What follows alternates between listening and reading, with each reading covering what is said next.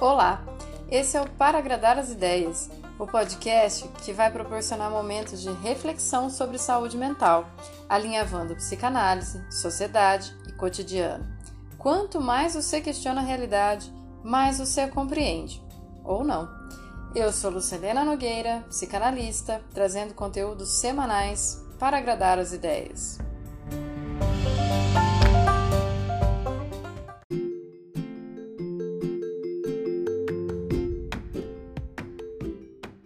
Segunda temporada.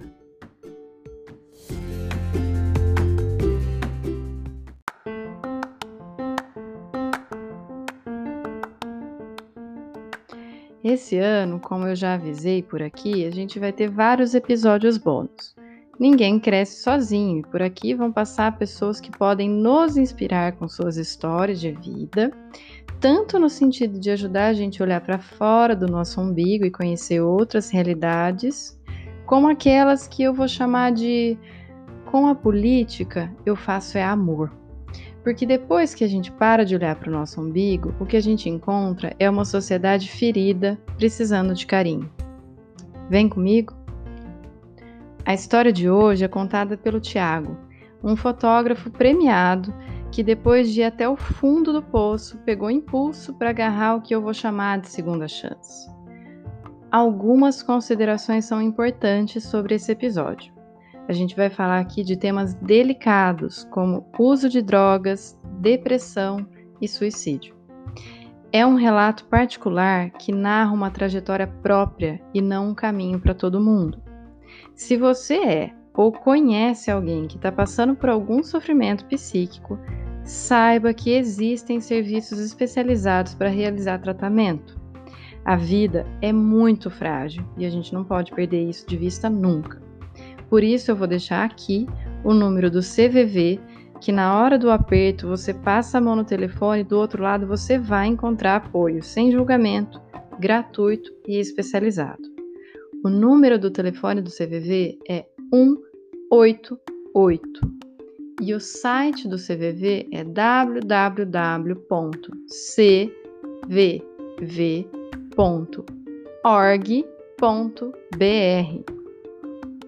Você também pode procurar o SUS na sua cidade, para assim como o Tiago receber acolhimento e o tratamento que merece, e tornar a tua dor possível de ser encarada. Você não precisa ir até o fundo do poço para poder merecer e ter a sua segunda chance. Também vou deixar, já existe nos meus destaques do Instagram, um, um destaque chamado suicídio, para puxar essa conversa e a gente ir vencendo esse tabu aos poucos. Quero muito que vocês carinhosamente escutem essa história, deem feedbacks e repensem na nossa qualidade de vida. No caso do Tiago, a gente vai descobrir o quanto o trabalho foi levando ele a questionar o que estava fazendo. E você? Onde é, você, onde é que você se agarra para a sua segunda chance? Ou terceira, ou quarta? Vamos lá, vamos ouvir essa história.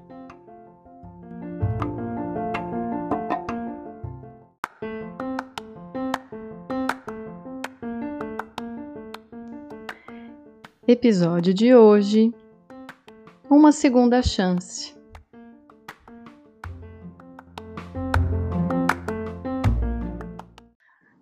Bom, tô com o Tiago Rosari, que é fotógrafo com 31.600 seguidores no Insta. Eu nem sei como é que faz isso.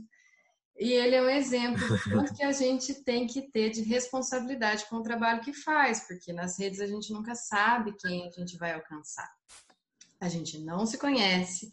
Em algum momento ele me mandou uma mensagem dizendo que as minhas postagens de alguma forma ajudaram e a gente podia trocar uma ideia. Então vamos lá conhecer quem é esse cara. Tiago, se apresenta e me conta o que é que te traz aqui, como é que você chegou ao meu perfil, quem é você? Tá, então, eu sou Tiago Rosari. Na verdade, o meu sobrenome é Rosário, mas quando eu me tornei fotógrafo, e eu sempre fui ligado ao lado do marketing, eu fiquei pensando, ah, tem muitos rosários no Google então eu vou ter que mudar meu sobrenome para o Google me achar mais fácil. Então eu vou, te, vou deixar de ser Rosário e vou colocar Rosari com dois i no final. Eu acredito que assim vai ser melhor. E assim foi, coloquei Thiago Rosari, ficou. Eu acho que criou mais impacto porque é um pouco mais diferente. Sou fotógrafo, hoje eu posso dizer que eu sou fotógrafo de vários nichos. É, eu iniciei minha carreira como designer gráfico em um laboratório fotográfico em Santo Antônio de Jesus. Eu não tinha muita perspectiva de, de vida, eu só sabia mexer no Photoshop, mas a minha criatividade, eu acho que foi o, a peça fundamental para eu acreditar que eu poderia ir além. E quando eu fui fazer a, a quando cheguei no dia lá para ver se eles iriam me contratar, foi eu e mais umas quatro, mais outros quatro designers que só teria uma vaga. E nisso é, eu tive que demonstrar o que eu poderia saber no Photoshop. Então eu fui o último a, a, a mexer, na verdade. As pessoas mexeram em, em, é, fizeram convites, fizeram algumas artes no Photoshop e eu simplesmente peguei uma foto do dono da empresa, do laboratório, coloquei no Photoshop e comecei a fazer modificações no rosto do dono. Tipo, eu coloquei um brinco e ele estava assistindo isso. Eu coloquei um brinco nele, coloquei um pincer, coloquei uma tatuagem. E os funcionários estavam vendo aquilo e dando super risada. Então, tipo, eu sabia que eu iria me diferenciar por ter causado alguma coisa ali no dono da empresa. Então, eu fui chamado. Lógico, eu sabia que ia ser chamado porque eu acabei tocando assim, tipo, esse cara é diferenciado, tipo. E eu acabei entrando, consegui trabalhar lá e eu segui alguns meses só fazendo as coisas de designer mesmo. E até que um dia esse dono da empresa, ele é fotógrafo, é fotógrafo. Ele tinha marcado dois eventos para um sábado, dois casamentos para um sábado, e falou que era para eu fotografar um dos casamentos. E eu nunca peguei numa câmera fotográfica profissional na minha vida, e só tinha uma semana para começar o casamento. E ele me deu uma câmera para eu poder fotografar e falou: Tiago, você tem uma semana para aprender, aprender a fotografar. O casal é do Rio de Janeiro veio para cá, para Bahia, e assim, assim, você vai cobrar 400 reais. E é assim, pronto, beleza. Aí foi o que aconteceu. Eu tive uma semana para estudar. Cheguei no dia do casamento, tinha outro garoto também que queria filmar. E por incrível que pareça, era o primeiro casamento dele também. Então eu falei, meu Deus, eu tô perdido. E nesse dia foi quando eu comecei a fotografar o casamento e o resultado das fotos ficaram incríveis. É, e uma coisa que eu nunca me esqueço é que na saída do, do, dos noivos, tava tocando Roberto Carlos, por incrível que pareça, e eu comecei a chorar na saída dos noivos, assim. Eu achei muito incrível aquilo e foi quando eu me apaixonei por fotografia. Então, nisso, é, eles viram as minhas fotos e perceberam que eu tinha talento para ser fotógrafo que eu tinha um olhar legal e foi aí que eu comecei a fotografar para ele. comecei a ser freelancer, é, o meu trabalho começou a, a ser conhecido lá na, na, cidade e até que uma fotógrafa me conheceu. Ela, ela tinha 41 anos, eu tinha na época 17, 18 e a gente, eu acabei namorando com essa fotógrafa. A gente levou sete meses juntos e nesses sete meses juntos, a gente praticamente virou sócios, assim, porque a nossa fotografia se uniu e a gente conseguiu alcançar muita coisa, assim, na região. Tipo, a gente começou a dominar mesmo a fotografia, assim, a gente juntou muita coisa. Só que ao decorrer do tempo, a gente começou a ter atrito, porque o meu estilo era totalmente diferente do dela. Então, eu acabei me separando dela e comecei a seguir carreira solo. E hoje eu estou até aqui, daqui a dois dias eu faço oito anos de carreira como fotógrafo. E nesse meio, nesse meio tempo todo, eu tenho clientes em aproximadamente seis ou sete países. Tenho fotografias premiadas, mais de dez fotografias premiadas. Hoje eu só sobrevivo de fotografia, é, só vivo de fotografia, na verdade. Então, assim, eu conquistei muita coisa com a, com a, com a foto, virou minha paixão. Na verdade, é, o que deu sentido para minha vida foi a fotografia. Só que nesse percurso, até ser fotógrafo, de sucesso, digamos assim, eu me perdi um pouco, porque eu, eu sempre me cobrei o tempo inteiro pela perfeição. É, eu nunca admitia ser parecido com as outras pessoas na minha região, assim, ter o mesmo trabalho parecido. E nisso eu pensei, ah, quando eu tinha 18 anos, na verdade, quando eu comecei a ganhar dinheiro, tipo um trocadinho, eu falei, ah, eu, eu acho que eu vou fazer o uso de cannabis para ver se eu consigo ser um pouco mais criativo. E foi o que aconteceu. Usei maconha pela primeira vez. e achei que seria algo extraordinário, mas acabou que não foi. Eu pensei, ah, eu achei que maconha pudesse me trazer algo incrível e tal, eu não gostei. E aí levei um tempo sem usar, novamente comecei a usar novamente, tipo, ah, vou fumar de novo, e continuei fumando, fumando, até que eu levei seis anos fazendo uso de maconha de forma super intensa, todos os dias, na verdade. Eu fazia de maconha como se fosse um cigarro mesmo de tabaco. Eu fumava umas quatro, seis, sete vezes durante o dia, para estar tá sempre me mantendo criativo, para estar tá sempre me mantendo é, a pessoa que está o tempo todo aberto a todas as coisas e sensitiva a todas as coisas.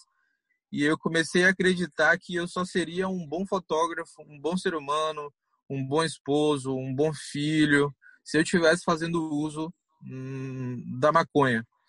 E aí até que a maconha não foi só o suficiente, eu comecei a provar alguns sintéticos e nisso a minha carreira já estava totalmente alavancada, eu estava com um monte de datas marcadas. E em 2017 eu, eu me casei me casei novinho, eu ainda sou novinho, sei. eu me casei com 22 anos, eu acho, é, 22. Eu achei que depois desse meu casamento, eu não iria mais usar nenhum tipo de droga, eu achei que minha vida iria ser feliz. E no ano de 2018 desencadeou uma depressão muito forte. Eu acredito que eu já tinha depressão, não sei, só não enxergava isso e não sabia o que era depressão. Só que em 2018, em julho de 2018, eu surtei totalmente eu comecei a perceber que eu estava indo para os eventos é, sob efeito de maconha, na verdade. É, eu também comecei a atrair muitos clientes, tipo noivos, que também usavam maconha. É, e não só maconha, mas outras drogas também. E eu percebi que eu estava chegando no fim do poço mentalmente, psicologicamente, fisicamente, assim eu estava começando a perceber que eu não estava capaz de poder cumprir a minha agenda super lotada durante o ano.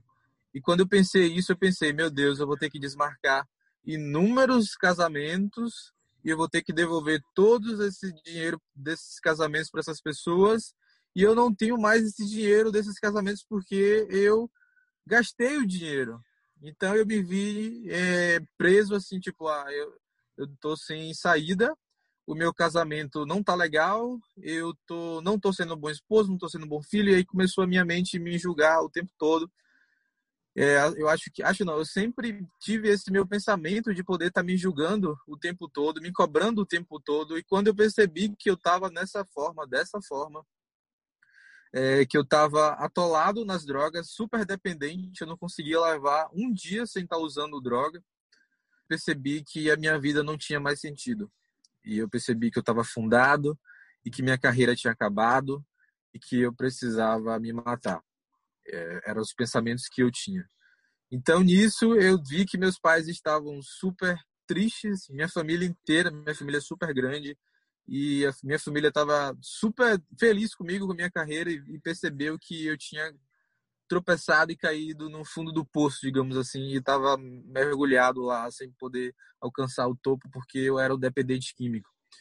Então eu pensei, meu Deus, a minha vida acabou e só vinha na minha cabeça que eu precisava tirar minha vida, que eu estava eu tava sentindo tanta dor dentro de mim que eu pensei, eu preciso tirar minha vida, preciso tirar minha vida. E eu fui no, na primeira vez um psiquiatra, foi em 2018, quando eu surtei realmente, eu fiz uma live no meu Facebook é, antes, no, no, dia mesmo do surto e nesse dia que eu fiz esse, essa live, vários clientes assistiram para piorar toda a situação. E nessa live eu comecei a dizer que tinham pessoas querendo me matar, mas eu só estava com mania de perseguição. Então começou a lastrar um monte de boatos nas cidades aqui que eu tinha enlouquecido. Imagine aí para um fotógrafo que tinha chegado ao nível legal poder estar tá de um jeito dessa forma. Então, quando eu percebi, quando eu caí em mente do que, das coisas que eu tinha feito, de como eu estava, a dor me abraçava cada vez mais e eu só sentia vontade de me matar. Eu comecei a tomar alguns remédios para eu poder ficar sem usar maconha e tal, até que eu falei para meus pais e falava para minha esposa também que eu não queria mais viver. E quando eu tentava o suicídio, tipo, ah, então eu estou sentindo essa necessidade, eu não estou aguentando mais. Até que um dia eu tá, acordei de madrugada, que eu não estava conseguindo dormir, e a porta da casa estava aberta, e eu consegui sair, foi umas quatro horas da manhã. Depois que eu saí da, da, da porta, saí de casa, eu não lembro mais do que aconteceu. Eu só lembro depois de dois dias que eu acordei numa sala do psiquiatra com o pescoço ferido, sem saber onde é que eu estava, tipo, que eu retomei a minha consciência e eu perguntei o que é que eu estava fazendo aqui e o médico falou que eu tinha tentado suicídio. E eu não lembro o que foi que eu fiz. Eu até hoje eu não lembro o que foi que eu fiz. Da daqui da casa de meus pais, onde eu estava, que eu tinha saído da minha casa para ficar aqui na casa dos meus pais, até o amanhecer mesmo, quando a minha ex-esposa percebeu que eu não estava na cama e quando foi me olhar, eu estava pendurado, desacordado no fundo de casa. E aí ligaram para SAMU, tentaram me tirar, cortaram a corda, e eu estava lá no chão. E quando eu acordei na sala de, de, de psiquiatria e, e quando me disseram que eu tentei suicídio, eu comecei a rir. E ao mesmo tempo foi estranho porque eu estava feliz porque assim é, uma das dores que eu estava antes de tentar suicídio era pelo fato de ser dependente químico por acreditar que eu não conseguiria mais ser fotógrafo na profissão que eu tanto amava. E quando eu tentei suicídio é, e quando eu acordei eu percebi que eu já não estava mais sentindo dor digamos assim era como se eu não tivesse mais sentindo a dor da depressão é como se eu tivesse, sei lá, renascido. Não sei, não vou trazer uma coisa assim é, sobrenatural assim do que aconteceu comigo, mas aconteceu. Eu percebi que quando eu fiz essa merda comigo mesmo, de tentar o suicídio e ter sobrevivido, eu percebi que eu tinha uma segunda chance. E depois disso, dessa segunda chance, eu tive só mais uma recaída que foi no no, no meu divórcio, em fevereiro de 2019, que eu fumei só uma vez um, cigarro de maconha. E depois disso, estou até hoje sem fumar maconha.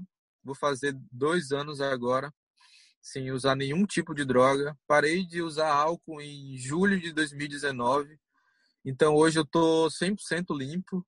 É, retomei a minha carreira em fevereiro e março de 2019, aos pouquinhos, cobrando barato, tentando reconquistar a minha dignidade normalmente no mercado. Muitos casais é, e noivos cancelaram comigo, a minha imagem estava super queimada na região, nas cidades aqui vizinhas e tal. Então, o, o, o preço que eu cobrava antigamente reduziu totalmente e eu fui caminhando com muita felicidade, na verdade. Quando eu percebi que eu meio que tinha superado, entre aspas, a depressão, digamos assim, eu tinha tido uma nova chance e não estava com necessidade de usar drogas, eu percebi que eu poderia reescrever a minha história. E depois disso eu coloquei, eu expus mesmo no meu Instagram o que eu fiz comigo, que tentei suicídio, o que foi que eu fiz. Eu me abri para o público porque eles mereciam isso, porque foi espalhado um monte de boatos de pessoas que eu tentei suicídio por isso ou pelo aquilo, foi porque eu era homossexual, ou não sei o que, e não sei o que lá. Então eu queria mesmo abrir meu coração e compartilhar isso no meu Instagram. E depois disso, um monte de pessoas também começaram a dizer que passa por isso, e que não sei o que. E vários clientes também vieram até mim dizendo que estava passando por depressão. Então, meio que as pessoas começaram a entender que é, o que eu vivi, muitas pessoas da família dela ou elas mesmas estão vivendo. Então, eu, quando eu estou assistindo, é, quando eu estou lavando os pratos, ou quando eu estou dirigindo, é quando eu consigo ouvir os podcasts. E quando eu conheci o Para Agradar as Ideias, eu estava lavando os pratos, na verdade. E eu falei assim, pô, vou ouvir um episódio aqui. E fui ouvindo, e fui ouvindo, e fui ouvindo, acabou os pratos, e eu continuei ouvindo, ouvindo, ouvindo, ouvindo. Falei, meu Deus, eu preciso conhecer essa mulher e eu fui até o seu Instagram e falei assim, olha, e a minha história foi assim, assim, assim. Na verdade, eu nem sabia que você iria me responder. É, tipo, a forma em que eu vi que você conversava, a forma em que eu vi o seu conhecimento, eu pensei, pô, eu acredito que ela nem vai me notar, eu acredito que ela nem vai me responder lá. Então, quando eu mandei a mensagem, eu mandei mesmo por mandar. Tipo, eu falei, me deu um start assim, ah, vou falar com ela eu acredito que ela pode me ajudar e que a gente pode colocar isso um pouquinho para frente, que eu posso me desabafar mais, enfim. E foi o que aconteceu. Eu mandei mensagem para você no direct. Quando você me respondeu, eu fiquei super feliz. é... Eu acredito que eu tentei resumir muita coisa aqui, mas é isso, por enquanto. Tiago, acho importante a gente sempre lembrar que atrás de todo perfil tem uma pessoa, né? Então, é, a gente fica meio com medo de chegar perto, mas todo mundo existe, apesar de ser muito robô por aí. Eu é, queria saber como é que foi para você perceber que você precisava de ajuda, porque você coloca como um esquecimento, né, desse momento, de, de um apagamento do que rolou, e daí você já estava no psiquiatra. Você fez terapia, fez acompanhamento médico, como é que foi o teu processo de entendimento da tua dor? Então, é, quando meu pai me levou no, no psiquiatra pela primeira vez, eu ainda estava totalmente mudado e transformado. Porque, assim, com o uso das drogas, a minha personalidade mudou totalmente. Tipo, a minha forma em que eu encarava as pessoas, é, eu era uma pessoa extremamente com ego lá em cima e eu era super arrogante. Arrogante que eu falo não de ser grosso com as pessoas, mas por acreditar que eu tinha uma superioridade astral por ter feito uso de drogas e pelo fato do uso de drogas me fazer estar em um, em um, em um astral mesmo superior a qualquer tipo de pessoa que não usa droga, digamos assim. Então, quando eu fui para lá, eu percebi realmente que eu estava doente. E o médico me falou o seguinte, cara, se você não parar, ou você vai ser preso ou você vai morrer. Então, ele falou isso pro meu pai também. E aí eu fui pro SUS. A gente foi pro SUS, o CAPS da região lá. Meu pai é funcionário público uh, da cidade daqui próxima onde eu onde eu tô e ele ele me conseguiu colocar num CAPS AD, ao que outras drogas e todo o meu tratamento foi feito pelo SUS. É, os meus psicólogos, os meus psiquiatras, todos os remédios, tudo foi pelo SUS. E assim, quando eu cheguei no primeiro dia no CAPS, é, eu fiquei. Tinha um monte de gente lá, usuário, é, pessoas gritando em efeito de, da, da abstinência. Eu falei, meu Deus, onde é que eu tô? O que é que eu tô fazendo aqui? É, será realmente que eu sou um dependente químico? Na verdade, eu, eu sabia, entre aspas, que eu era, né? E aquilo começou a me entristecer, assim, porque eu percebi que eu, que eu tinha me afundado, na verdade.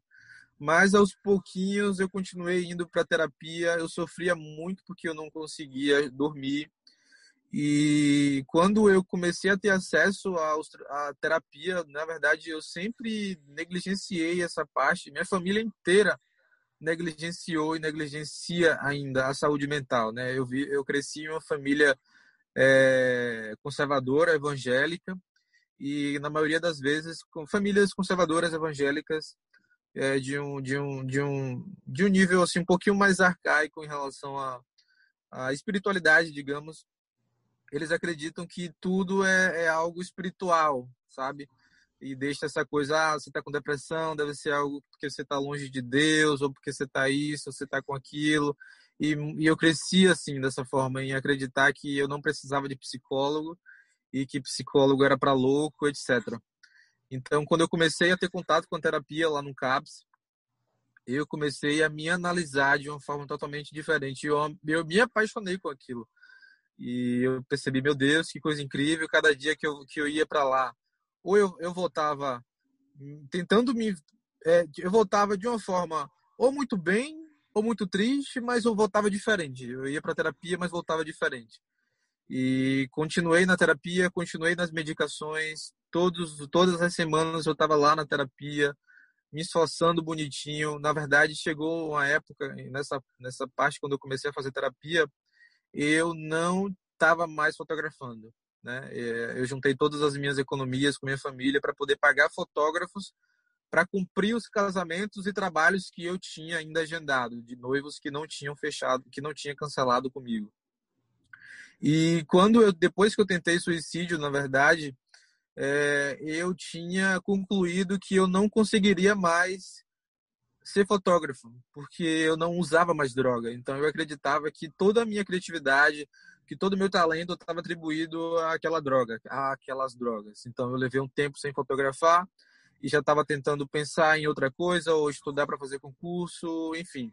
Eu não queria mais fotografar, mesmo já tendo uma agenda para eu cumprir, eu colocava outros fotógrafos para fazer o meu trabalho. E foi aí que eu retomei, tipo, eu fui, eu fui acompanhar minha ex-esposa em um trabalho que ela fotografava comigo também. E quando chegou lá, ela falou: Tiago, você pode fazer essa foto para mim, por favor? Eu falei assim: olha, eu não, eu, não, eu não consigo mais fotografar. Ela, por favor, faça essa foto aqui para mim. E eu peguei a câmera, fotografei. E foi quando eu percebi que eu ainda conseguia fotografar. Então foi aí que eu, foi a minha retomada. Voltei para o mercado e 2019 foi um ano um pouco atípico para mim, foi um pouco movimentado, é, mas eu consegui entrar no mercado novamente. As pessoas começaram a perceber que eu tinha voltado a fotografar. Em 2020 foi um ano totalmente atípico.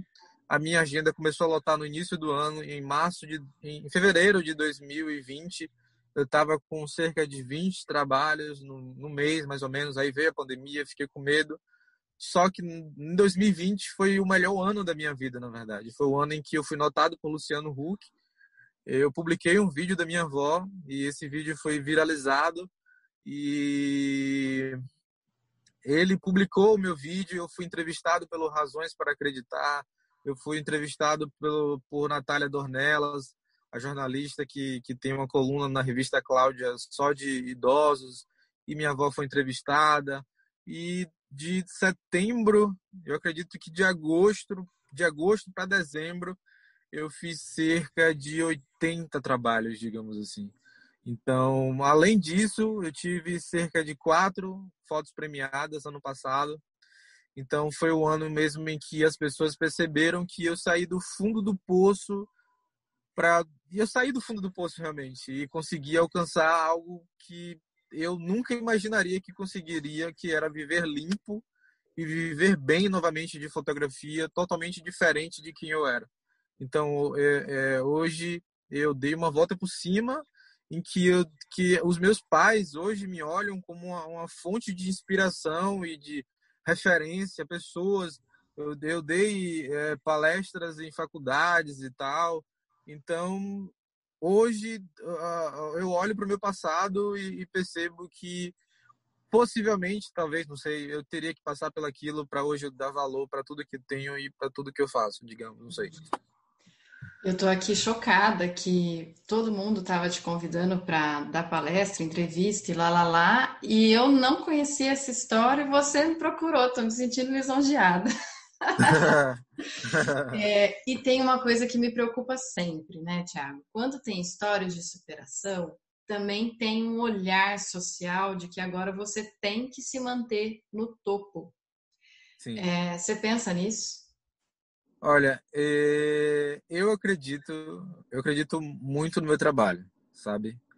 Eu sou um cara que é, cobra justo pelo trabalho, hoje em dia viver viver apenas de fotografia em um mundo em que o celular, os celulares hoje têm as melhores câmeras e que todo mundo se intitula fotógrafo e enfim é muito difícil. Então para você viver de fotografia e eu falo viver bem, ter sua casa, ter seu carro, poder viajar, poder fazer planos, é, você precisa tirar leite de pedra da fotografia. Você precisa fazer algo que as pessoas tenham desejo, na verdade.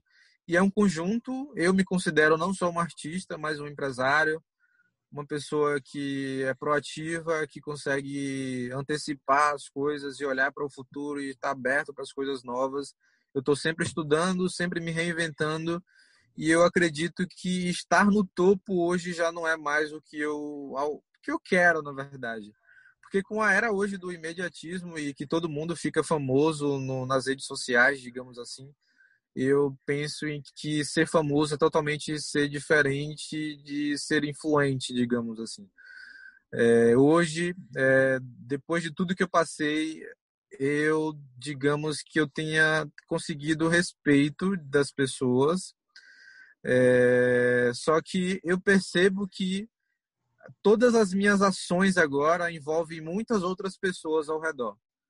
É, eu percebo que se eu voltar a fumar, ou que se eu voltar a beber, muitas pessoas ao meu redor que talvez até se colocar, ah, eu quero ser como o Thiago que conseguiu superar um vício. Eu quero ser como o Thiago que fez isso e isso. Então hoje já não já não é mais sobre mim, é sobre as outras pessoas e isso também me coloca em uma posição de mais peso nas minhas costas. De tipo, dessa responsabilidade. Além de contar com as minhas responsabilidades, eu tenho que contar com as das pessoas ao redor. Mas é, querer estar tá no topo da, da, minha, da minha profissão, digamos assim, não é mais o que eu quero, não é mais do que eu desejo, mas eu quero sempre estar tá no topo para mim mesmo, digamos assim de me surpreender no que eu estou fazendo como, como trabalho e perceber que o meu trabalho está evoluindo para mim e, consequentemente, as outras pessoas queiram aquilo, entendeu? Queiram me contratar, queiram a minha fotografia. Não sei se foi isso que você. Sim, e tem uma outra questão que é assim: você trabalha registrando, né? Que é um fotógrafo de casamento, que, que por muito tempo foi colocado como a parte chata, né? O álbum de casamento era tudo igual. É, ser fotógrafo de casamento e ter esse olhar que captura a, o momento de felicidade do outro. É, deve também, também ter um peso de manter essa imagem do tá tudo super bem sempre. Como é que é a hora que você se dá o direito de ficar mal e a quem você recorre? Quais são os seus recursos? Então, o que mudou hoje em dia, depois que eu consegui retomar minha carreira, reconquistar o meu nome e ter um, é, uma presença forte na, no meu nicho e no meu serviço de fotografia na região e na capital de Salvador. É...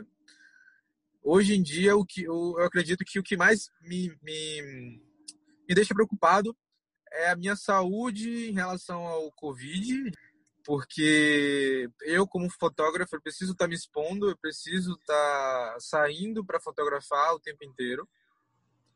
E também, assim, a minha agenda, ela é uma agenda um pouco diferente de muitos outros fotógrafos atualmente no, no, país, eu acho que em todo lugar, eu acredito assim. É, eu, graças a Deus e também graças ao meu trabalho e o meu posicionamento nas redes sociais e os posicionamentos estratégicos de marketing e tal, eu consigo ter uma agenda super lotada e na maioria das vezes quando eu tô super carregado de trabalho uh, a minha ansiedade bate, porque assim, hoje eu não tomo mais remédios. Eu fui.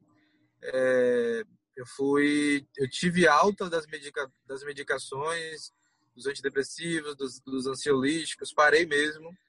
Então, só fiquei com as atividades físicas, tendo que fazer atividade física e tendo que me alimentar legal, tendo que dormir bem para eu poder estar tá tranquilo. Tipo, é, eu defini isso. Ah, eu preciso estar tá fazendo atividade física, como meu ansiolítico natural, preciso estar me alimentando bem, eu preciso estar dormindo bem, para eu não precisar de tomar remédios nenhum. E quando eu vejo que minha agenda está muito lotada e que eu preciso fazer muita coisa, a minha ansiedade bate e, e dentro de cinco, eu acredito dentro de sete meses eu tive umas quatro crises de ansiedade. E foi apenas por acreditar que eu não iria conseguir cumprir a minha, a minha agenda por desgaste físico, por estar cansado e por estar estressado. Houve até momentos em que eu fiz reembolso de valores para clientes para eu não fotografar naquele dia e eu poder descansar naquele dia. Então, hoje eu recorro ao meu psicólogo, o mesmo psicólogo que me atendia no CAPS. Ele saiu do, do CAPS, da prefeitura, e hoje ele atende na clínica.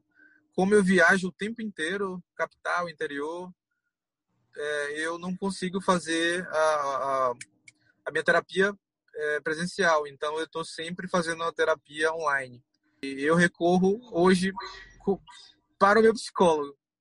O psicólogo hoje, para mim, é como se fosse. Ah, eu preciso me recorrer para ele e a minha parceira atual, que é a minha namorada. Assim, eu a vejo como uma pessoa em que eu posso contar tudo e que eu posso contar todas as minhas fraquezas. Eu acredito que ser parceiro é isso uma das pessoas também com que eu me recorro para poder falar das minhas fraquezas e falar das minhas crises e ela tem me ajudado o tempo inteiro. Eu converso mais com ela, tenho mais liberdade de poder conversar com ela e com meu psicólogo do que com os meus pais, por exemplo, que não conseguem me entender. Eu não consigo também me abrir com os meus pais da forma que eu me recorro com a minha namorada e com o meu psicólogo. E como é que é ter um trabalho que é a diversão dos outros? Você está sempre em festa. aí você não tem fim de semana. Como é que é isso? Depois dessa pandemia, os eventos eles minaram um pouquinho, né? Os, a, a, os eventos com muitas pessoas foram proibidos, foram decretos dos governamentais de não poder fazer festas e tal. Então foi meio, foi muito pouco casamento esse ano. Né? As pessoas começaram a abrir, a, a se auto-flexibilizar para poder fazer suas próprias festas e legalmente, depois de setembro, outubro, as pessoas falaram: ah, chega de, de quarentena, chega de, de me isolar e vamos fazer as festas. E assim, é, esse ano eu percebi que eu viajei muito e na verdade eu viajo o tempo inteiro. E ontem eu estava indo fotografar uma gestante, uma cidade chamada Geolândia, distrito de Cabaceiras do Paraguaçu, por aqui por perto do interior. Eu estava colocando as minhas coisas no porta-mala do carro e minha avó veio falar comigo, aqui foi aqui teve o vídeo viralizado e tal. E ela veio falar comigo: "Meu filho, tem uma moça que queria que você fizesse o casamento dela dia 30 de janeiro. Ela tem um sonho que você fizesse a foto dela, mas é tudo muito simples." Eu falei assim, ô minha avó, já tem um casamento nessa data, enfim, não sei o que. Ela, tá bom, tá bom. E quando eu tava fechando o porta-mala, eu comecei a perceber que é muito legal ser fotógrafo. Hum. Porque você conhece muitas pessoas diferentes, de culturas diferentes, de países diferentes, viaja o tempo inteiro. Por mais que você não curta assim a viagem, porque você está tá preocupado com como o cliente está se sentindo, você tem que fazer leituras do cliente para estar tá o tempo todo tentando extrair as melhores fotos dos clientes. Mas eu conheço os melhores lugares, então eu, eu amo o que eu faço. E quando tem casamento, também assim, eu não estou curtindo, porque por mais que eu esteja ali como fotógrafo, é, outras pessoas estão fazendo leitura dos prestadores de serviço. E eu sou um prestador de serviço. Para a gente fechar, quem é o Thiago fora da fotografia? É o Thiago que sonha em ser pai, sonha em ter uma filha com cabelo enroladinho e tal. É um Thiago que quer. Ai, nem vou chorar, mas enfim. É um Thiago que quer aprender a nadar, que quer conseguir mergulhar pelo menos uns 10, 15 metros de profundidade sem ter medo. É um Thiago que. Enfim, é um Thiago que quer viver um pouquinho desacelerado e cuidar mais da, das coisas mais simples, na verdade algo que eu percebi que com toda essa minha intensa carreira, intensa, intensos anos, eu não tenho parado, digamos assim, e tenho respirado e tenho analisado mais a mim, lido os livros que eu tenho vontade de ler, visto os filmes que eu tenho tido vontade de assistir, séries que eu tenho vontade. Então, eu acredito que o Thiago fora da fotografia é o Thiago apenas que quer descansar que é pausar. Vou te desejar vida longa no trabalho, águas calmas na vida privada. E fechar parafraseando você mesmo. Toda dor é por enquanto. Obrigada, Tiago. Foi muito massa fazer o primeiro episódio de convidados no Para Agradar as Ideias com alguém que chegou e deu essas ideias. Valeu, viu? Valeu, valeu, obrigado. Estou muito feliz mesmo de poder estar aqui, de poder estar me abrindo. Eu, eu acredito que eu falei o que era para ter falado e obrigado pela oportunidade. E daí temos Lacan para dar aquele abraço dizendo que sempre haverá um resto. Daí a gente conversa de novo depois. Brigadão. E aí, gente? Bom, né? Bom saber que de alguma forma a vida acontece se a gente estiver desperto para ela. O Tiago deixou pra gente aqui uma música para ouvir, que é a música que levanta ele quando ele precisa. É uma música chamada Colors, do Black Pumas. E também deixou pra gente de presente a fotografia que foi premiada. É, essa capa maravilhosa desse episódio é a fotografia dele. Legal, né? Curta lá, curta no Insta, segue aqui no Spotify, ajuda mais gente a contar, recontar e conhecer todas essas histórias. Eu deixo vocês por aqui e semana que vem estamos de volta com o um episódio semanal e com os bônus. Um beijo.